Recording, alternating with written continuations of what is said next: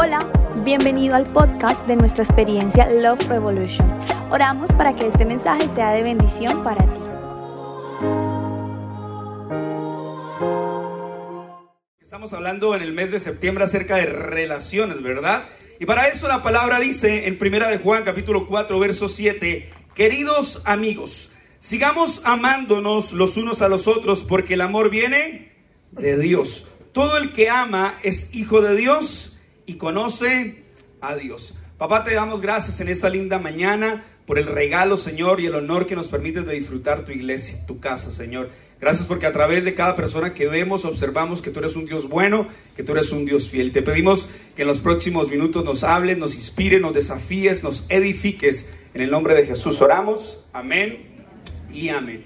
Muy bien, me encanta este pasaje en Primera de Juan porque dice, queridos amigos, sigámonos amándonos los unos a los otros. No dice criticándonos los unos a los otros, no dice murmurando los unos a los otros, dice amándonos los unos a los otros, porque el amor viene de Dios. Dios es un Dios interesado en las relaciones. De hecho, cuando usted mira la escritura en Génesis, vemos que Adán estaba creado, ¿cierto?, de la, del polvo. Y cuando Adán fue creado del polvo, dice que Dios observó a Adán, lo vio un poco desparchado, no había cuando eso celular, lo vio como murmurando mucho, hablando mucho con las vacas, los toros, los becerros. Y entonces dijo Dios, no es bueno que el hombre esté solo. Podríamos decir que la compañía que Adán tenía era a Dios mismo y sin embargo Dios dijo, no es bueno que el hombre esté solo. Dios está interesado en las relaciones. Vivimos en un sistema hoy, post-COVID,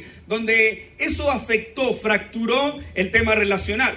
Por ejemplo, ustedes veían que, ok, no podemos saludarnos sino a dos metros de distancia, nadie puede abrazar al otro, nadie puede hablar con el otro, ni siquiera podíamos quizás ver los labios que decíamos, probablemente lo único que podíamos observar eran los ojos por el cubrebocas, ¿verdad? Pero de una u otra manera hemos visto que las relaciones con el pasar de los años se ha fracturado. Por ejemplo, yo vengo de una generación, yo tengo 35 años de edad, sé que hoy estoy demostrando como 16, pero yo recuerdo que cuando yo nací, obviamente no tenía memoria, pero mi primer contacto pues fue los que me dieron ahí la patadita o la palmadita, la buena suerte para saber que nací vivo. Pero cuando yo empecé a crecer, nuestro ser, nuestro instinto era relacional.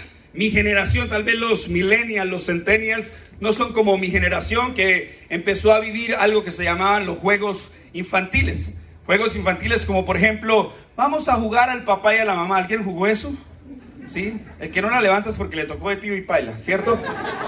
Pero uno jugaba el papá y la mamá y uno todo emocionadito viendo a la niña que le gustaba y uno, ay, no, bueno. Luego empezaba a salir la cocinita, luego empezaba a salir el juego de la botellita, la verdad, o sea, atrevió, ¿cierto? Y usted siempre decía la verdad. Y cuando veía a la muchacha que le gustaba, usted quería atreverse y me atrevo, listo, vaya timbre en la vecina al lado y no, ¿cierto? Porque de una u otra manera el ser humano empezó a construir un sistema relacional. Somos seres relacionales. Usted llega a una tienda, no conoce al que lo atiende, pero usted le dice vecino. Por lo general usted quiere conectar con las personas.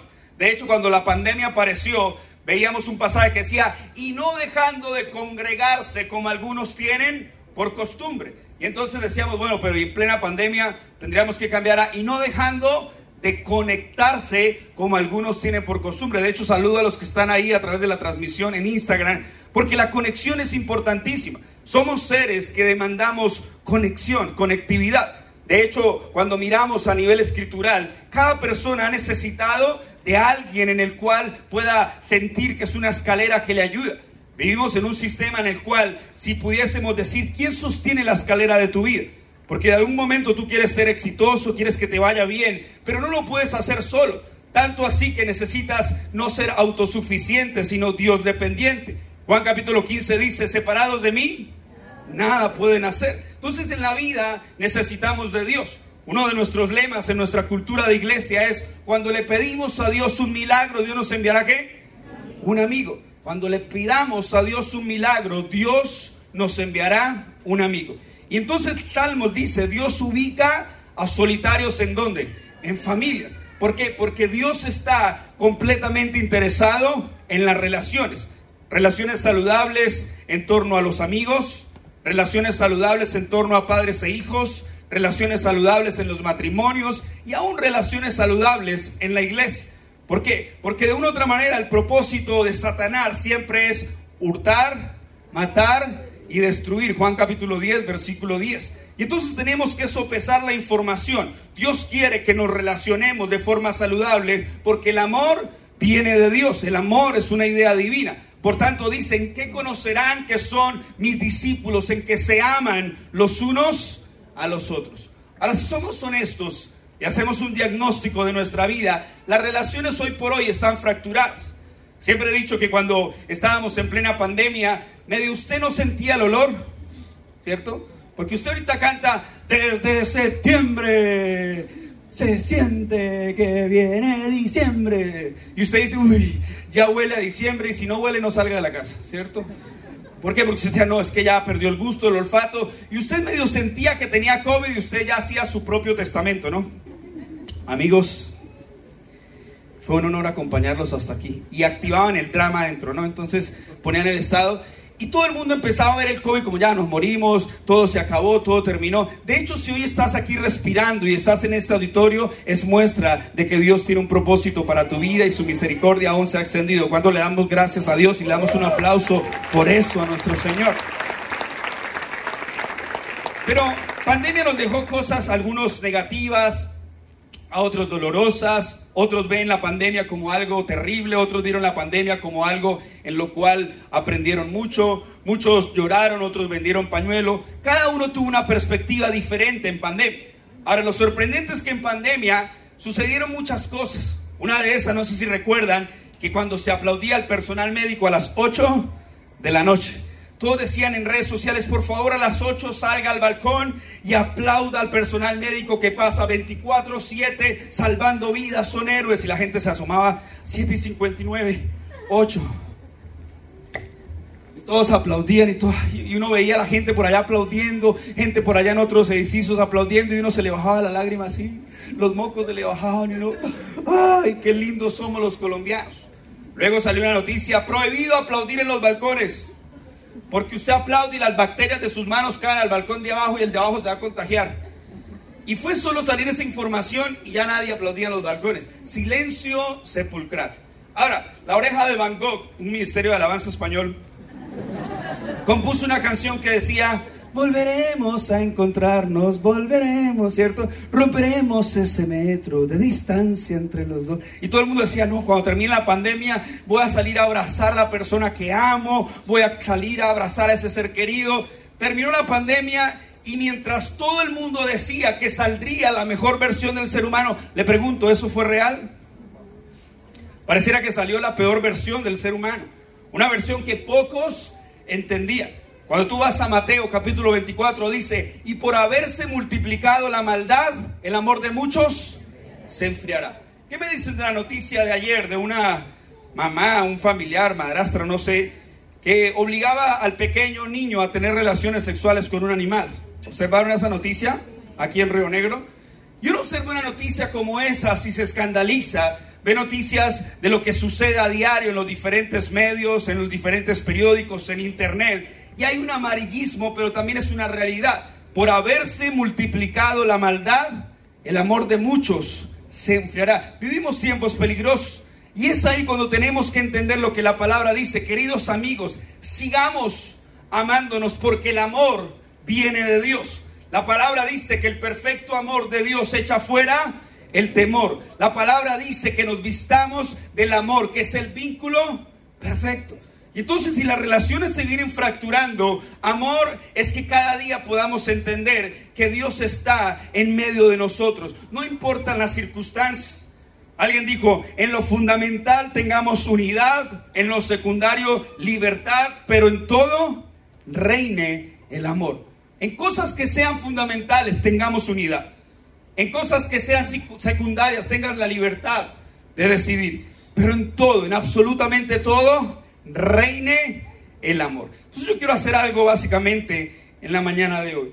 Cuando nosotros vemos el amor que tiene que ver con el amor ágape, que es el amor sacrificial, el amor con el cual identificamos a Dios, el amor ágape, un amor incondicional, tenemos que darnos cuenta cómo fortalecemos relaciones con amigos.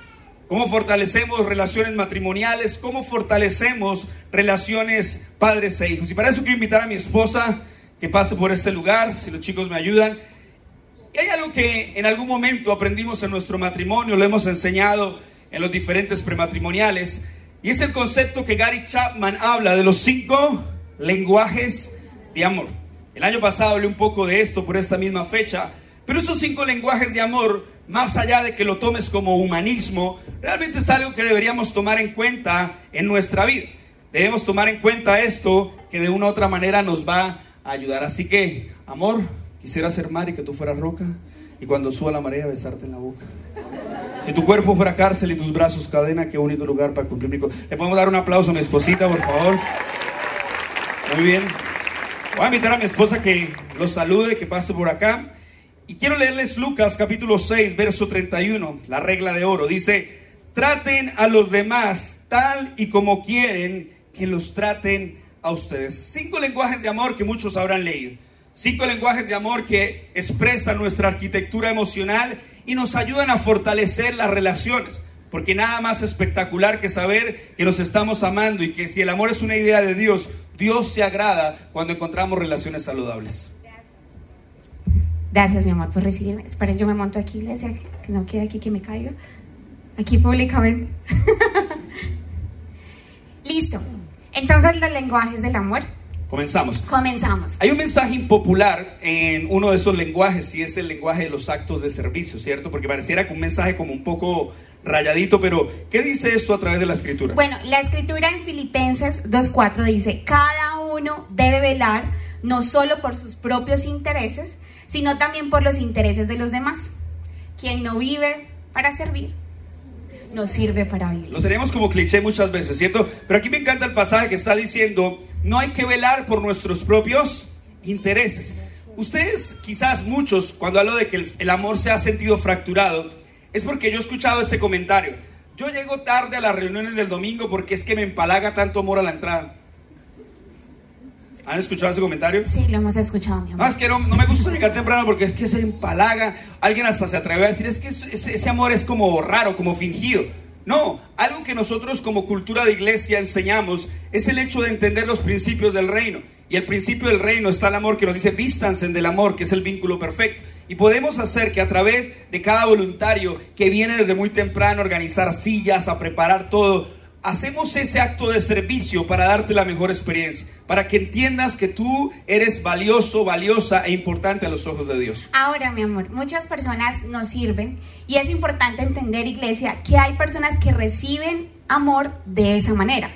¿Cómo así que reciben amor de esa manera? Yo recibo y entiendo que me amas cuando tienes un acto de servicio conmigo. Entonces, un acto de servicio ¿qué es?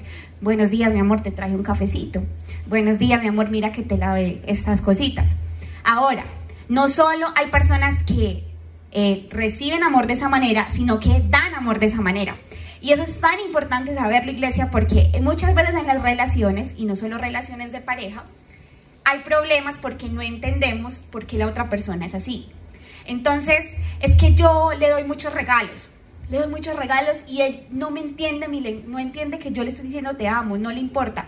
Seguramente también puede ser una persona que reciba con actos de servicio. Y también, ¿a qué personas se les dificulta esos actos de servicio?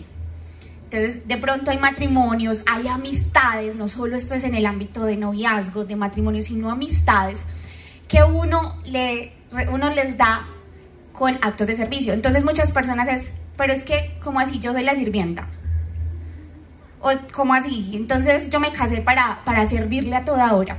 Y tal vez no hemos identificado y hemos malinterpretado que las personas reciben amor de esta manera. Entonces, pero es que paz, yo no soy, yo no sé dar de actos de servicio.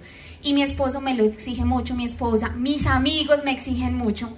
Bueno, hay que saber comunicarles de la manera efectiva a las personas que amamos, si es actos de servicio, que lo amamos sirviendo. Así es, ¿por qué queremos expresar esto en este formato que poco lo hacemos acá en casa? Porque es que hemos visto que Dios está levantando matrimonios, de hecho amamos, ayer se nos casó uno de nuestros bajistas y, tenemos una amplia lista de gente que se está casando y es bonito porque hay amor en el aire, ¿verdad? Pero también hemos visto que a veces hay relaciones que se fracturan a nivel hogar, a nivel relacional de amigos, a nivel relacional eh, entre novios, y queremos que obviamente reine una coinonía y una coherencia a la hora de amar. Por ejemplo, en la Biblia encontramos personas que su lenguaje de amor a la hora de expresarlo es actos de servicio. Sí, por ejemplo, esta persona que es Marta. Marta toda hora, había esa historia, ¿no? Marta y María. Y siempre se destaca que Marta estaba sirviendo mientras Jesús estaba y María estaba ahí, ahí, ahí, ahí. Pero lo que nosotros podemos ver a través de esta historia es que Marta daba amor con actos de servicio. De pronto no era el momento de dar actos de servicio, pero sin duda estoy segura que el lenguaje de amor de Marta era actos de servicio. Y también amor es que muchas veces se nos dificulta dar este, este lenguaje de amor porque estamos peleados en casa. Entonces venimos con una contienda desde casa, es que yo no voy a servirle a mi esposo o a mis amigos o a mi novio porque es que mi mamá toda la vida le estuvo sirviendo y le dio prioridad a los hombres de la casa y a mí me dejaban de últimas. Entonces era, es esa pelea que resultan crucificados las personas que amamos por algo que había pasado en nuestro pasado y no hemos solucionado y tampoco hemos perdonado. Ahora una manera clave, de pronto que lo puedas expresar, va a aparecer ahí en la pantalla, dice, las peticiones dan dirección al amor, pero las demandas detienen el flujo del amor.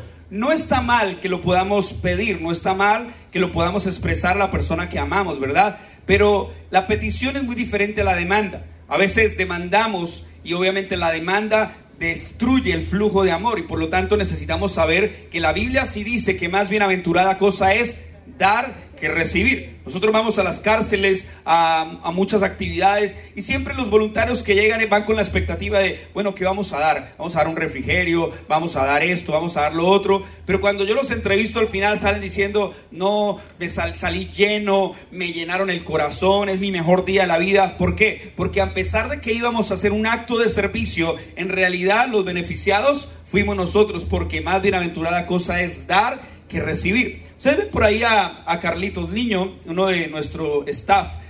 Él es como Andrés López, el de la pelota de letras. Usted le va a dar un abrazo y le dice, ya, ya, ahí le dejé café. ¿sí? Es cero expresivo. Nosotros le decimos cero contactoso. No, no le gusta dar abrazos, no le gusta dar. Uno le dice como, feliz cumpleaños, así como, ¿sí? Alguien está pasando un momento difícil y se le murió la persona y como que, yo lo consuele, ¿sí? Pero ese loco pasa 24 horas al día si es necesario. Eh, acá cuando hicimos eh, en el anterior lugar donde estábamos, trasnochó literalmente casi todos los días de toda la madrugada, viviendo, durmiendo, haciendo un montón de cosas por servicio a Dios. Es su manera de darle amor a las personas. A veces lo llevamos a algún lugar y él es el que cocina, por eso nos gusta invitarlo mucho a los lugares. Cocina rico. Sí, un saludo, Carlitos, lo amamos. Sí, entonces tiene que ver con eso, actos de servicio. Sí, siempre que vas a la casa de él, sabes que fijo va a cocinar, entonces nosotros mantenemos allá. Pueden invitarlo. Pueden invitarlo. Ahora, amor, hay una pregunta y es que dice, lo que hacemos antes del matrimonio, el uno por el otro, no es un indicador de lo que hacemos después del matrimonio.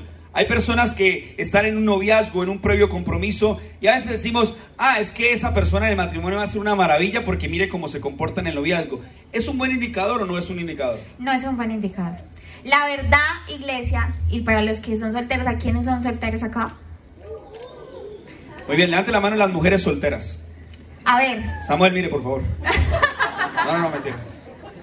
Ah, es un chiste interno, muy bien. La verdad, mi amor, es que un, un mal noviazgo, la solución no es el matrimonio.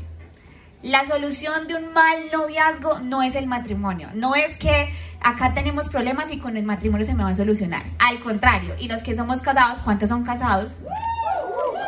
Pero Eli fue la única feliz, como así, no me hagan quedar mal. ¿Cuántos son los casados aquí?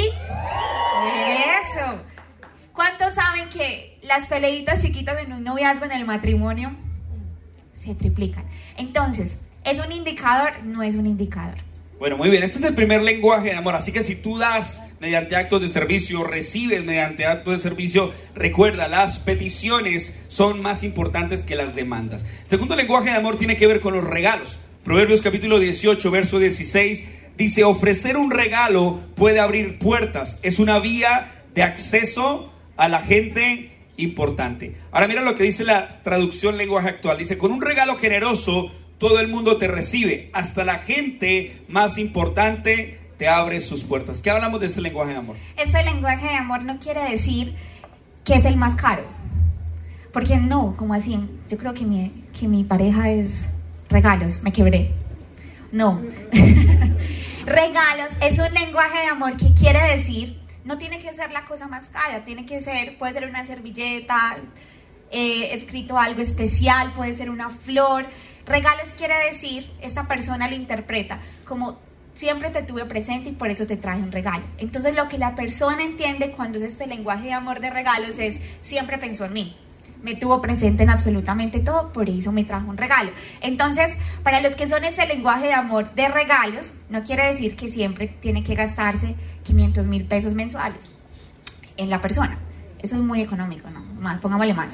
Eh, diarios, 500 mil pesos diarios. No quiere decir eso, iglesia. Quiere decir que esa persona siempre quiere que la tengan presente. Entonces pueden ser detalles pequeñitos. Eh, mensajes, un café, mira, te traje un café. Eso quiere decir, me tuvo presente y siempre ha estado en la mente, siempre ha estado en la mente de esa persona. Ahora, de hecho, la palabra presente, el presente es un qué? Un regalo, ¿cierto? Cuando tú das un presente, tú das, das un regalo. Y, y creo que ese es un lenguaje que es muy fácil de aprender.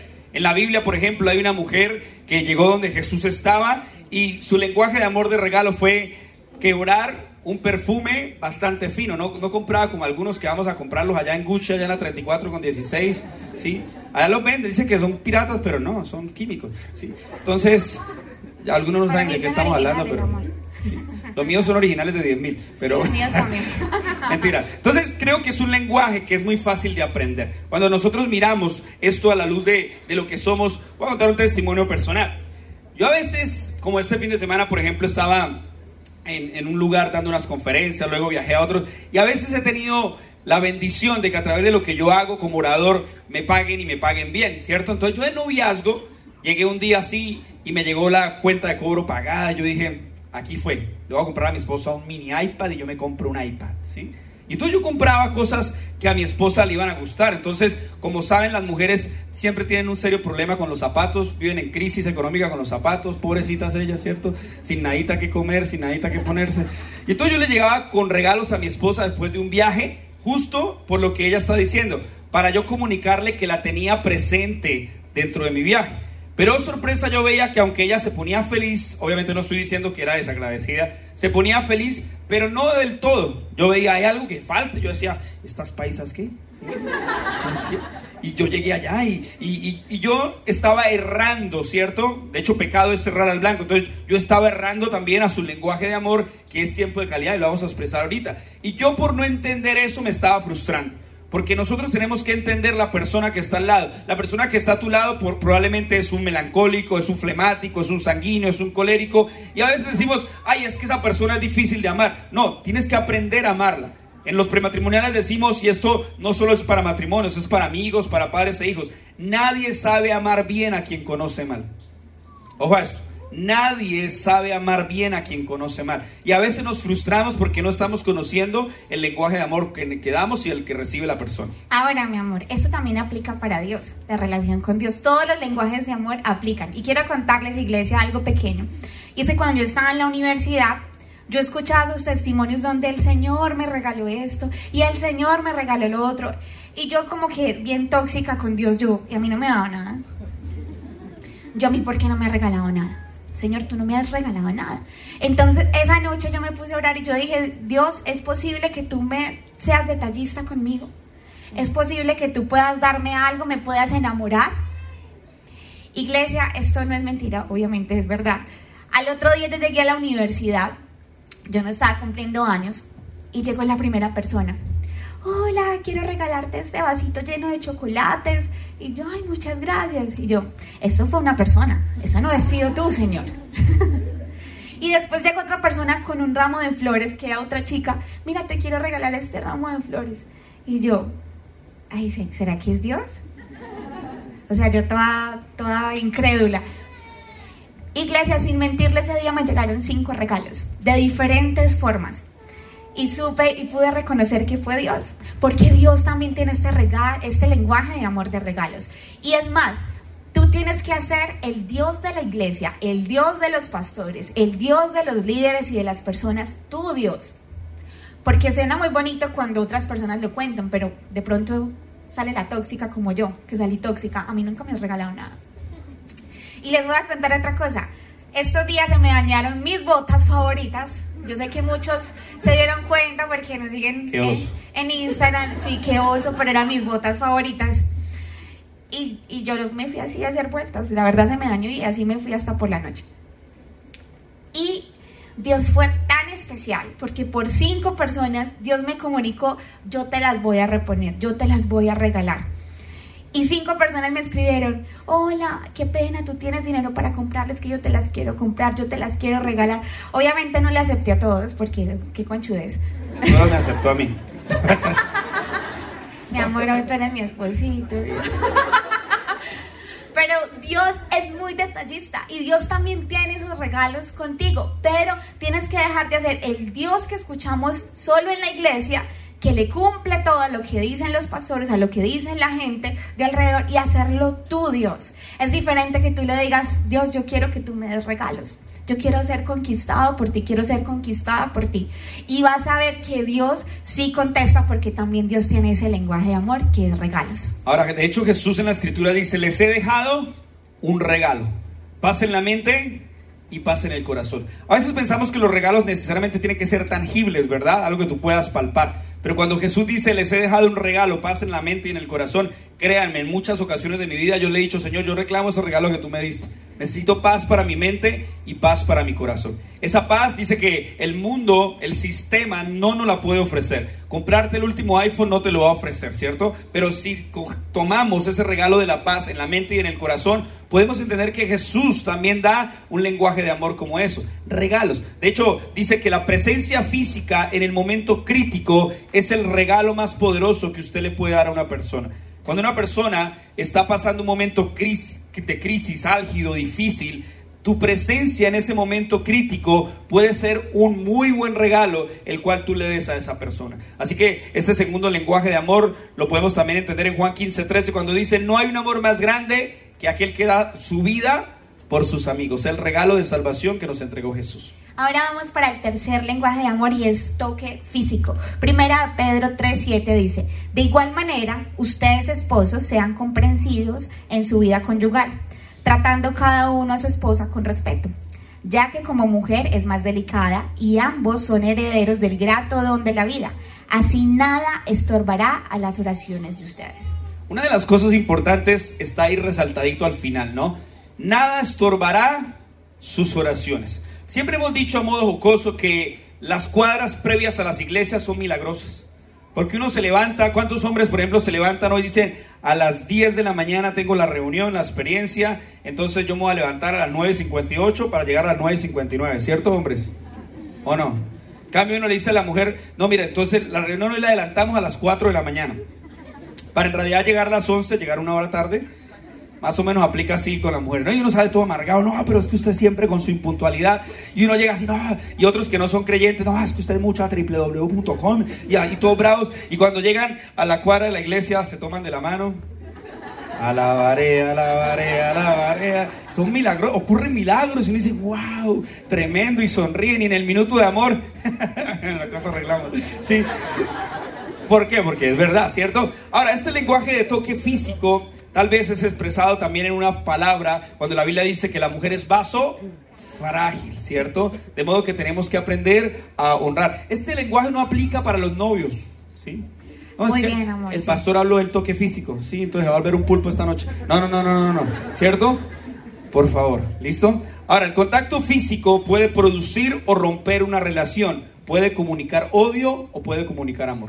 Así es, y muchas personas se les dificulta este lenguaje de amor porque han pasado por abusos. Entonces, cuando una persona ha pasado por abusos, es un poco reacia que uno, hola, ¿cómo estás? y le dé un abrazo. Porque este contacto, este lenguaje de amor se le dificulta a aquellas personas que también están heridas, que han pasado por abuso físico, no solo de sus padres o de amigos de colegio, sino que se les dificulta que un abrazo con el que tú tienes muy buena intención, esta persona no lo reciba porque hay una herida de por medio. Ahora, es importante que corazones heridos hieren, corazones sanos sanan, ¿cierto? Y entonces a veces lo hemos expresado. Ustedes llegaron a una iglesia súper, mejor dicho, que creo que el COVID existió y a la vez no existió. Porque llegaban eh, romperemos ese metro de distancia, llegaban al antiguo lugar donde estábamos y la gente lo recibía con un abrazo y la gente era como, ¿sí? Y nosotros decíamos internamente, será imprudente, pero la gente le fluía amar a los demás. Aquí muchas veces a ustedes los abrazan y, y ustedes sé que son como, y ese porque ama me abraza, ¿sí? Y, a veces como que nos sentimos incómodos cuando expresamos amor, pero recordemos, el amor es una idea de Dios, el amor viene de Dios y Dios demanda amarnos los unos a los otros. Entonces, creo que muchos quizás han pasado episodios de abuso. Por ejemplo, yo he escuchado este testimonio. Pastor, mi esposo me violó. Y tú empiezas a analizar aquí en tu cabeza qué significa mi esposo me violó. Y uno dice, pues es su esposo.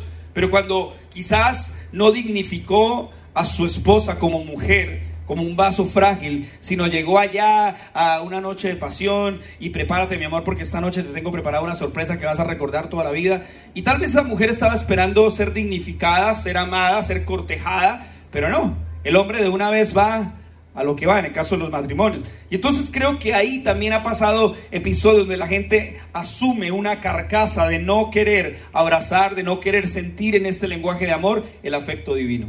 Así es, y sí existe eh, todo este tipo de casos donde hay violación en medio del matrimonio, pero Dios puede sanar todo eso y que tú puedas recibir amor de todas las maneras. ¿Cómo identificamos una persona que es toque físico? Y es que para hablar ellos siempre son así, hola, ¿cómo estás? Y a todo eres un abrazo, y a todo eres así.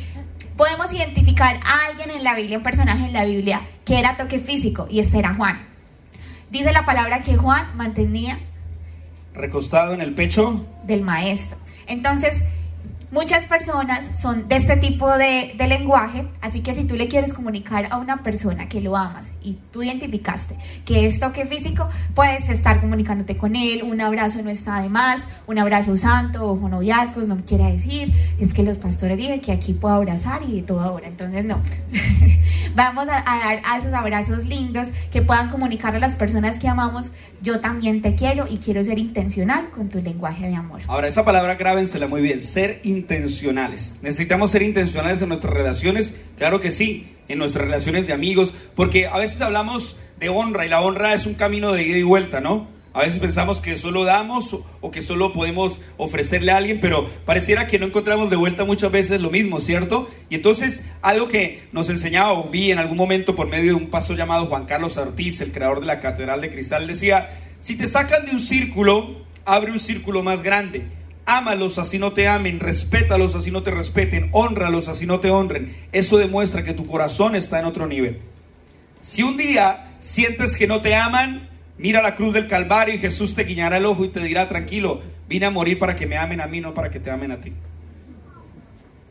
Entonces, a veces ese lenguaje de toque físico pareciera que lo tenemos como ahí, como raro, como solamente para algunos pocos, como algo, a veces pareciera algo invasivo, ¿cierto? Yo personalmente soy muy de abrazar, yo a, los, a, mis bebés que son mis, mis discípulos, así, parecen rinocerontes, son bebesaurios, pero yo los amo, ¿sí? Y, yo los abrazo y le doy un beso en la cabeza y, y, no se me moja la canoa, ¿no? Sí, nada, tranquilo. Sí. Conozco un amigo muy... Y a veces como que, uy, no, es que, es que para mí es algo que también fluye, ¿verdad? Y a veces empezamos a ver que hay personas que no entienden eso y dicen, ah, es que no me gusta que abracen tanto, pero ¿en qué momento algo pasó que te fracturó tu lenguaje de amor? Por eso tenemos que entender algo. Ahora, si el lenguaje principal de amor de tu cónyuge es contacto físico, nada es más importante que tenerlo entre los brazos cuando llora. Porque a veces decimos, ah, no, es que estoy pasando un momento difícil. No, ya, ya pasará, sí, ya. Ya ni, con el perro somos así, ¿cierto? Entonces, como que, ¿por qué? Porque necesitamos. Tú días salió un estudio, no sé si era cierto o no, que cuando uno llega y el perro se emociona es porque el perro llora de la emoción. Y dice que lo comprobaron y científicamente. decía, qué bonito que aún una mascota quizás ofrece esa fidelidad. Había un video de una persona entrando en una crisis de ansiedad y, hay un caballo al lado, no sé si vieron ese video. Y entonces el caballo le pone la trompa para que ella se recueste y prácticamente la hace que recueste su cabeza sobre él. Y obviamente es un acto de un animal, un animalito que está viendo que esa persona está batallando con un episodio de ansiedad y decide hacer eso para abrazarla. Nosotros tenemos un perrito llamado Baby Lion, es súper juicioso, Golden Retriever, No parte un plato, solo se come media de la gente que va. Pero a veces hemos tenido consejerías, visitas de personas que hemos ayudado con temas de ansiedad. Y en una ocasión una persona puntual estaba batallando muy fuerte y Lion salió hacia donde estaba ella y empezó a metérsele con la trompa así hasta que ella empezó a acariciarlo. Y eso para ella fue una terapia. ¿Por qué? Porque el contacto físico sí o sí es algo muy importante y muy valioso. El contacto físico no solo es importante para los matrimonios, los noviazgos, sino para la relación de papás con hijos. A veces los chiquis, los hijos o los hijos de 30 años también demandan ese, ese lenguaje de amor. Entonces no está de más un abrazo, no está de más que lo acompañes, que lo aconsejes, que cuando hables le puedas hablar de esta manera y puedas mirar a los ojos. No está de más para los papás. Eso es muy importante porque es un lazo que a veces los papás no identificaban o no identificó nunca pero es un lazo que se tiene que volver a reconstruir y se puede reconstruir identificando el lenguaje de amor de nuestros hijos. A mí me pasó, yo, yo crecí, ustedes saben que yo crecí sin mi papá, cuando yo nací mi papá dijo, ya vengo, voy a cambiar el tetero. Y, lo han visto por ahí en un taxi, sí, no, volvió. Pero yo crecí con esa ausencia, ¿sí? Entonces yo dije, no, mi papá, no. Y cada vez que llega el Día del Padre, y, y colmo me da por predicar del Día del Padre, ¿cierto? Y mandar el video del Príncipe del Rap, y yo voy a ministrar y me puse yo a llorar ahí ministrado. Entonces, yo recuerdo que en una ocasión, al tener esa ausencia, obviamente yo llegaba a lugares donde yo estaba ministrando un evento, predicando. Me pasó en, un evento en Barbosa, en, en, Antioquia. Y yo estaba predicando y había un pastor que después de mí predicó. Y él empezó a predicar y empezó a hablar de la paternidad. Y yo estaba llorando como un desgraciado. Y yo recuerdo que él se acercó a abrazarme y yo solo pensaba, me está despeinando. Pero Qué pena, hay que ante toda la sinceridad. Parece chiste, pero es realidad. Yo no, y yo sentía los Claro, están abrazando al pastor invitado, sí. Y estaban los flash de la cámara así, y yo Sí. Pero yo empecé a identificar que en muchas ocasiones me pasó eso. Y me pasó porque yo necesitaba un abrazo y nunca tuve ese abrazo. Entonces, quizás también en mi manera como yo doy un amor que también carecí eh, por mucho tiempo. Entonces creo que es un lenguaje que podemos aplicar. Hay padres que dicen, ah, es que si usted se cae, no llore porque los hombres no lloran. Y por eso era, soy el jefe de jefes, señores. Y dice, no, espere, sea, permítanos ser vulnerables. La vulnerabilidad a veces es una palabra que se ha desgastado se ha malformado. Ser vulnerable no te hace menos. Ser vulnerable te hace real. ¿Ok? No como que, uy, es que conocí por allá en Tinder. Tinder es un... No, no, no, estoy preguntando. conocí en Tinder una mocimona blanca, ¿sí? Y se pone en una cita en algún restaurante y resulta que es morena o pelinaranja. ¿Por qué? Porque se pone mucho filtro a veces, ¿cierto? En la vida el aprender a ser vulnerables y estar sin filtros nos hace personas reales. Algo que nosotros tenemos que entender es que la autenticidad debe ser parte del ser humano. Y como hijos de Dios no podemos permitir ponernos máscara, vamos a hablar de eso en octubre. Y, tiene que ver con, a veces no nos mostramos reales, por miedo a que no nos amen de una manera. A veces en el liderazgo, gente, no es, no es mi manera de, predicar y liderar, pero hay líderes que a veces se ponen el rótulo de inalcanzables o el rótulo de no puedo acercarme a tal persona porque pierdo mi autoridad o no puedo ser vulnerable porque pierdo mi autoridad. Al contrario, ganas autoridad. Siempre he dicho, desconfíe de una persona que se presente súper espiritual en una plataforma. Desconfíe. Porque te están poniendo un estándar que ni ellos mismos alcanzan. Jesús le dijo a los fariseos, ustedes le ponen cargas a la gente que ni ustedes mismos son capaces de cargar. Porque eso hace muchas veces la religiosidad, poner filtros. Ahora, y en este lenguaje de amor podemos ver que así como Juan estaba recostado en el pecho del maestro, uno, encuentra que hay gente que no lo discierne. Pedro no lo entendía. Pedro en la versión Luis C le miraba a Juan y decía, chovizajoso lambón, ¿cierto? Porque Pedro le chocaba ver a Juan recostado en el pecho del maestro, pero era lenguaje de amor. Y el día que necesitaban saber quién lo iba a traicionar, porque Jesús dijo que le iban a traicionar, ahí todos activaron el chisme, ¿cierto? Y entonces Pedro le hacía señal. güey, quién. Sí, ahora sí era valioso su lenguaje de amor porque él estaba cerca al corazón de Jesús, tal vez escuchando los secretos del Padre. Ahora, la cuarta el cuarto lenguaje de amor es palabras de afirmación. Y dice Romanos 13:7, Paguen a cada uno de lo que le corresponda. Si deben impuestos, paguen los impuestos. Si deben contribuciones, paguen las contribuciones. Al que deban respeto, muéstrenle respeto. Al que deban honor, ríndanle honor. Y primera de Juan 4:20 dice, si alguien dice amo a Dios, pero odia a otro creyente, esa persona es mentirosa. Pues si no amamos a quienes podemos ver, ¿cómo vamos a amar a Dios a quien no podemos ver? Hay gente que dice, yo amo a Dios, pero ese no me lo paso. ¿Sí? No me lo trago ni como con, pareciera remolacha en mi comida, ¿cierto? Pero no puedes adorar al que está sentado en el trono y odiar al que está sentado a tu lado, ¿cierto? Eso lo hemos enseñado. No puedes adorar al que está sentado en el trono y odiar al que está sentado a tu lado. Porque a veces nos pasa eso, ¿no? Nos gusta adorar a Dios, una, una adoración eh, vertical, que es nuestra relación con el Padre, pero olvidamos el travesaño horizontal, una relación con la persona que está a nuestro lado, nuestro prójimo, nuestro próximo, la persona más cercana a nosotros. Y amor, este fin de semana, estos días vi una frase que decía, ¿cómo podemos odiar a alguien si también es la imagen y semejanza de Dios? Si a la persona que más odia es imagen y semejanza de Dios. Entonces, no podemos odiar las personas que tenemos al lado y decir, amo a Dios. No, no es posible. Eh, no puedes saber al que está sentado en el trono si odias al que está sentado a tu lado. Ahora, John Maxwell dice en alguna oportunidad, por cada crítica que uno dé a una persona debería anteponer nueve elogios. Y ese principio pareciera aplicarse en Jesús cuando le da el mensaje a las iglesias y dice, conozco tus obras, que eres bueno, que te esfuerzas, que odias que pase esto en la vida. Y empieza a darle un checklist, un listado de elogios y apreciaciones y luego dice, pero tengo contra ti que has perdido tu primer amor. Deberíamos entender que esas palabras de afirmación son muy importantes. Ahora, algo puntual que equilibra nuestra vida es, si en tu vida quieres un porrista que te afirme y no un mentor que te forme, tienes problemas para madurar.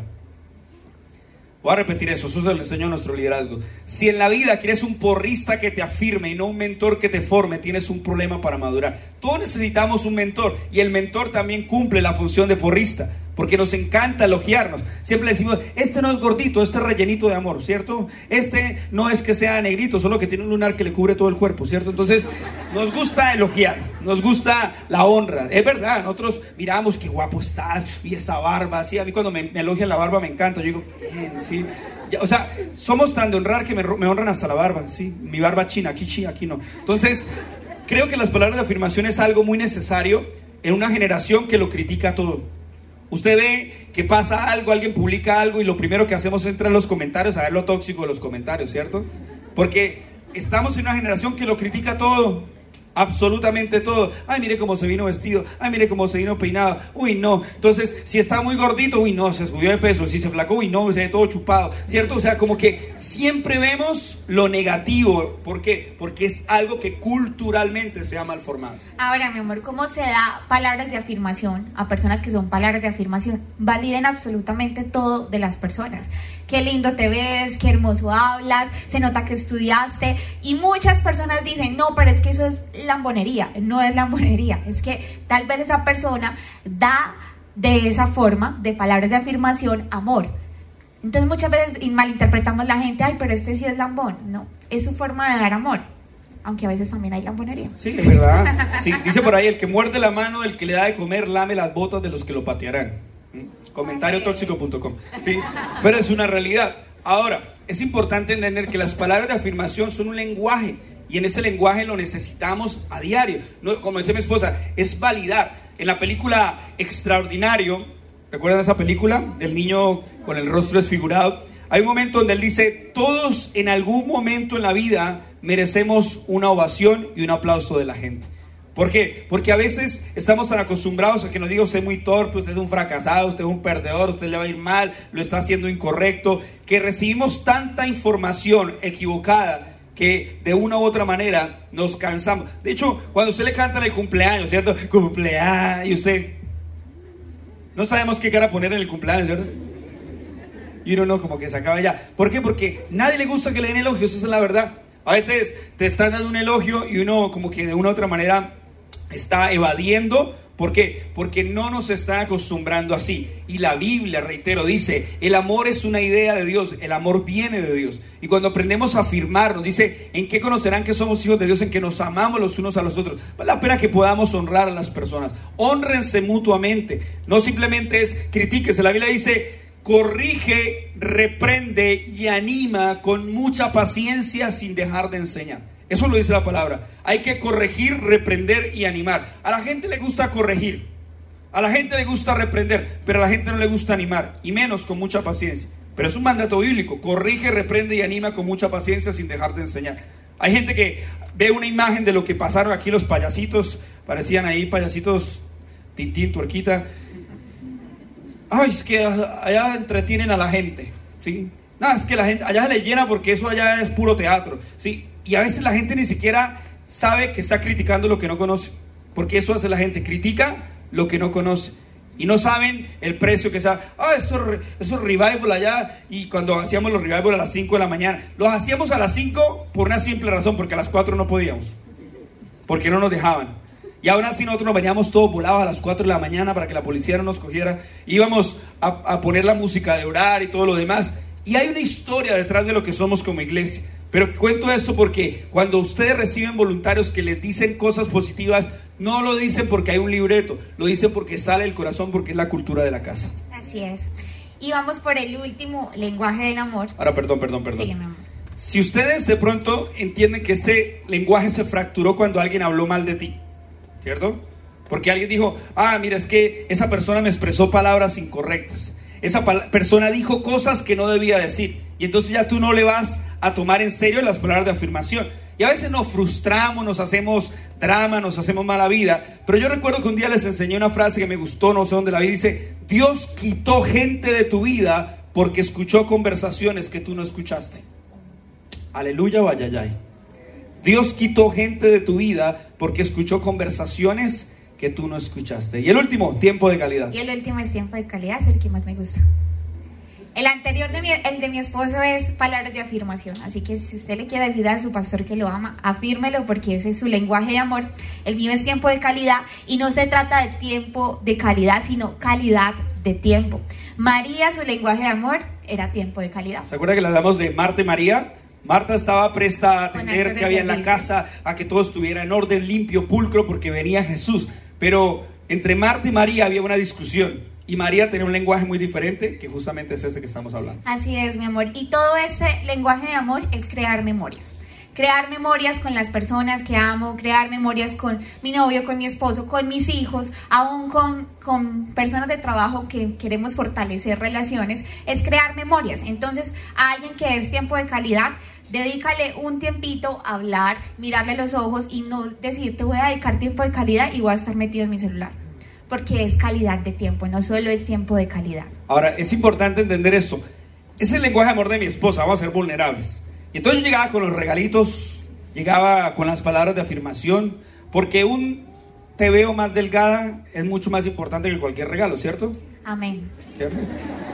Uno te veo más delgada, ya, ganó la noche la libro. Entonces, yo fallaba en ese lenguaje, y aún tengo que ser intencional y ser honesto en trabajar en ese lenguaje de amor. Pero yo llega y decía, bueno, listo, voy a llegar a ver una película con ella. Entonces ella buscaba una película de un hombre bien atractivo para ver, La Tabla, por ejemplo. ¿Sí, uno? ¿En serio vamos a ver La Tabla? Sí. Entonces uno se sentaba a ver la interesante película La Tabla. Y yo, las crispeticas, el choricito, ¿sí? La Coca-Colita. Y entonces yo tomaba mi celular y empezaba a hacer cualquier otra cosa. Y entendí que no era tiempo de calidad, sino calidad de tiempo. Entonces, ¿qué pasa? Yo puedo viajar, dar muchas conferencias, predicar, ser invitado a muchas iglesias a predicar, pero en última Dios me va a pedir cuenta no por lo que hice en el reino, que obviamente es válido, sino por lo que hice con el corazón de mi esposa. Y hubo algo que me, me tiró una cachetada, pero fuerte, fuerte esos días, y fue esto que les voy a decir. El descanso puede sentirse como estrés si el estar ocupado es como te medicas como diría Suso Paspi, cascumen, cascumen, ¿sí? Si el descanso puede sentirse como estrés, si el estar ocupado es como te medicas. A mí mucha gente me decía, tiene que descansar. Y a mí me da una piedra que me pusieron a descansar.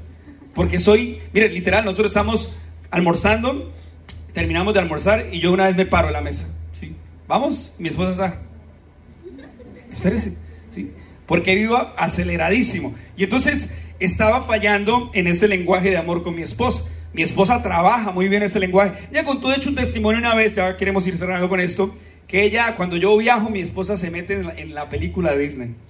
Ella se prepara su café, porque yo soy el que le prepara su café.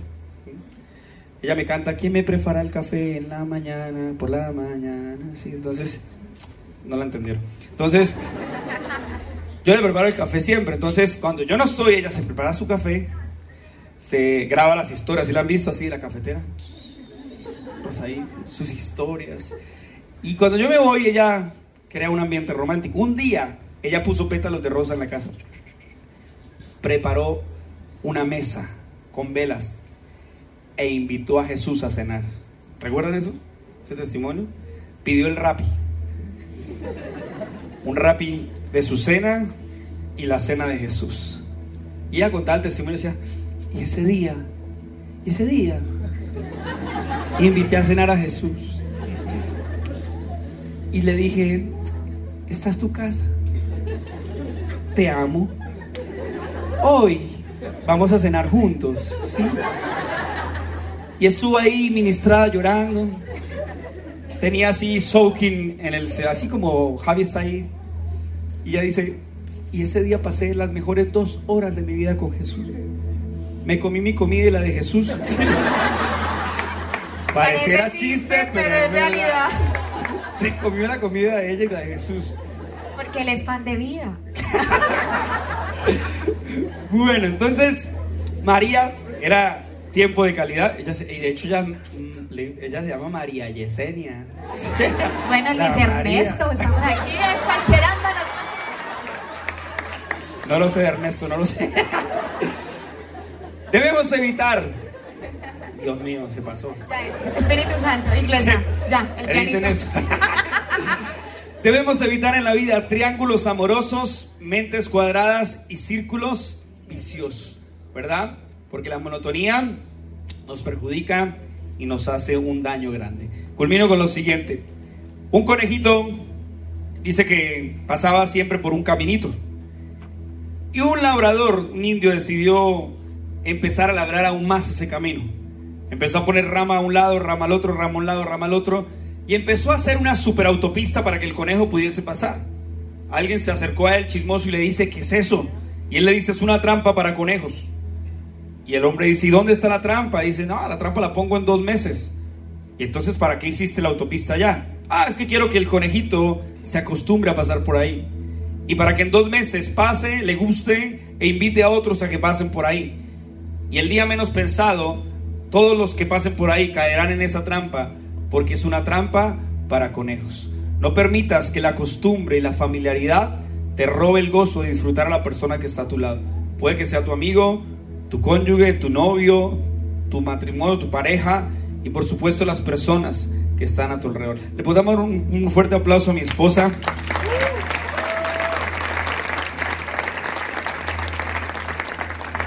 Cierro con lo siguiente. Romanos, capítulo 12, verso 9 al 10, dice, el amor debe ser sincero.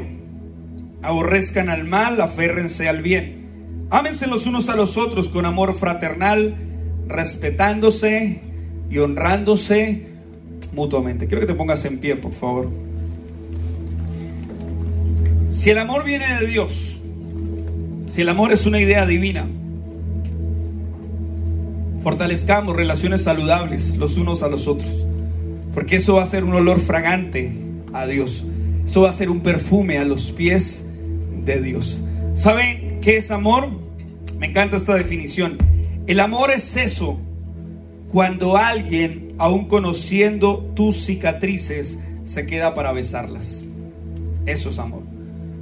Cuando alguien, aún conociendo tus cicatrices, se queda para besarlas, eso es amor. Así que con ojitos cerrados, Padre, te damos gracias en esta mañana. Gracias, Señor, por hacernos entender que el amor, aunque ha sido una palabra tan sobrevalorada, aunque ha sido una palabra que se ha prostituido, el amor viene de ti, Señor. Tú eres amor, Dios es amor. Dios no da amor, Dios es en esencia amor. De hecho, nos exhortas, nos animas y nos desafías a que nos vistamos siempre del amor que es el vínculo perfecto. Que tu perfecto amor echa fuera el temor. Así que ayúdanos, Señor, a levantar una iglesia intencional en relaciones saludables los unos a los otros. En casa con nuestros padres, con nuestros matrimonios, con nuestros amigos, Señor, con nuestras parejas y con la iglesia. Ayúdanos a ser, Señor, personas que demos actos de servicio si es el caso. Demos palabras de afirmación si es el caso, regalos si es el caso. Demos tiempo de calidad si es el caso. Ayúdanos, Señor, a en todo momento que esos cinco lenguajes de amor estén en nuestra vida. Y lo más importante, que los apliquemos contigo, Señor. Los apliquemos en nuestra relación contigo. Que amemos tu presencia, Señor. ¿Por qué no darte un regalo de gratitud cada mañana? Y tener una relación tan genuina, tan real, tan sin filtros. No una relación religiosa. Podemos darte regalos, Señor, quizás nuestro corazón. Quizás no hay nada que ofrecer, pero te regalamos nuestro corazón. Te regalamos nuestro tiempo, Señor. Quizás no sea cantidad de tiempo, pero sí calidad de tiempo. Y así cuando estamos en la iglesia, podemos también darte la mejor adoración. Y que nuestra vida sea, Señor, un perfume agradable a tus pies. Levanta tus manos en esta mañana y termina adorando. en tu amor y en tu fidelidad. No puedo hacer más. No puedo hacer. Gracias por acompañarnos hasta acá. Esperamos te haya encantado el mensaje y haya retado tu vida. Recuerda que puedes encontrarnos en Instagram como arroba Love Call y puedes ver nuestras experiencias completas en nuestro canal de YouTube Luis Celis Oficial. Nos vemos pronto.